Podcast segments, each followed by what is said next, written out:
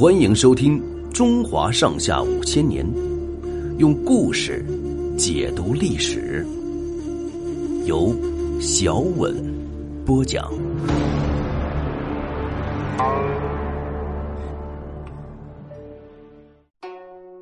白马盟誓。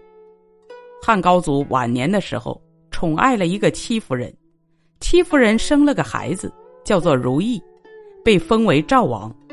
汉高祖老觉得吕后所生的太子刘盈生性软弱，怕他将来干不了大事，倒是如意说话做事很像自己，因此想改立如意为太子。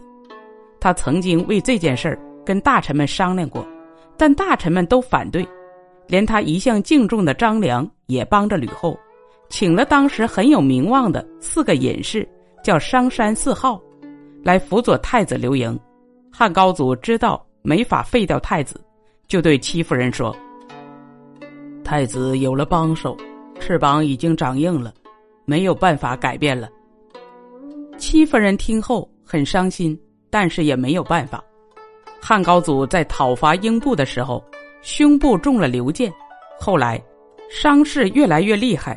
有一次，有人偷偷的对他说：“樊哙和吕后串通一气，只等皇上一死，就打算杀掉戚夫人和赵王如意。”汉高祖大怒，立即把陈平和将军周勃召进宫来，对他们说：“你们赶快到军营，立刻把樊哙的头砍下来见我。”那时候。樊哙正带兵在燕国，陈平、周勃接受了命令，两人私下商量说：“樊哙功劳大，又是皇后的妹夫，咱们可不能随便杀他。这会儿皇上发火要杀他，以后万一后悔起来怎么办？”两人商量了一阵把樊哙关在囚车里，送到长安。后来果然被吕后释放了。汉高祖病重了，他把大臣召集在他跟前。又吩咐手下人宰了一匹白马，要大臣们歃血为盟。大伙当着高祖的面歃了血，起誓说：从今以后，不是姓刘的不得封王，不是功臣不得封侯。违背这个盟约的，大家共同讨伐他。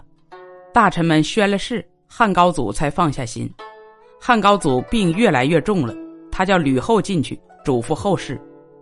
吕后就问汉高祖：“陛下百年之后，要是萧相国死了，谁可以接替他？”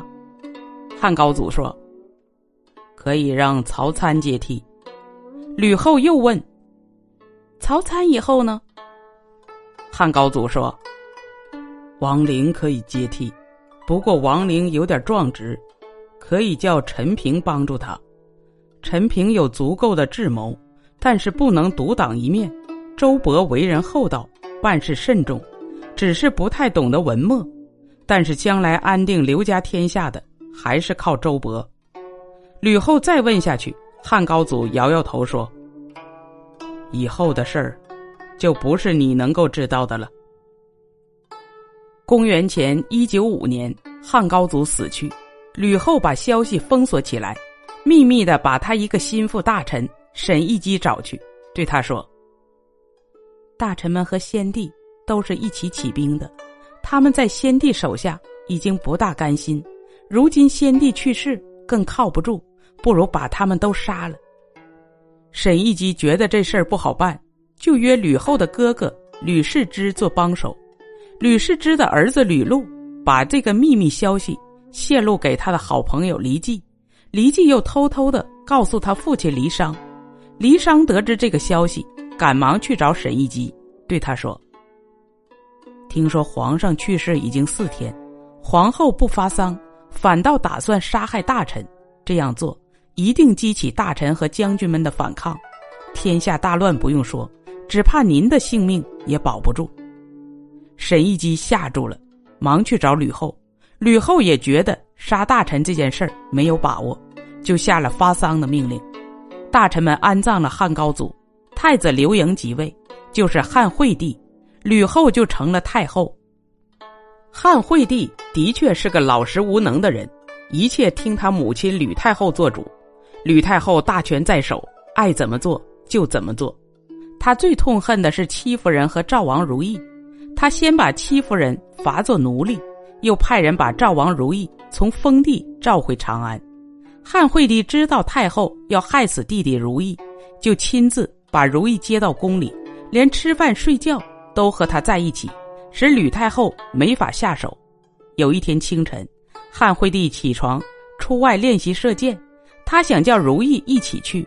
如意年轻贪睡，汉惠帝见他睡得很香，不忍叫醒他，自己出去了。等惠帝回宫，如意已经死在床上。惠帝知道弟弟是被毒死的，只好抱着尸首大哭一场。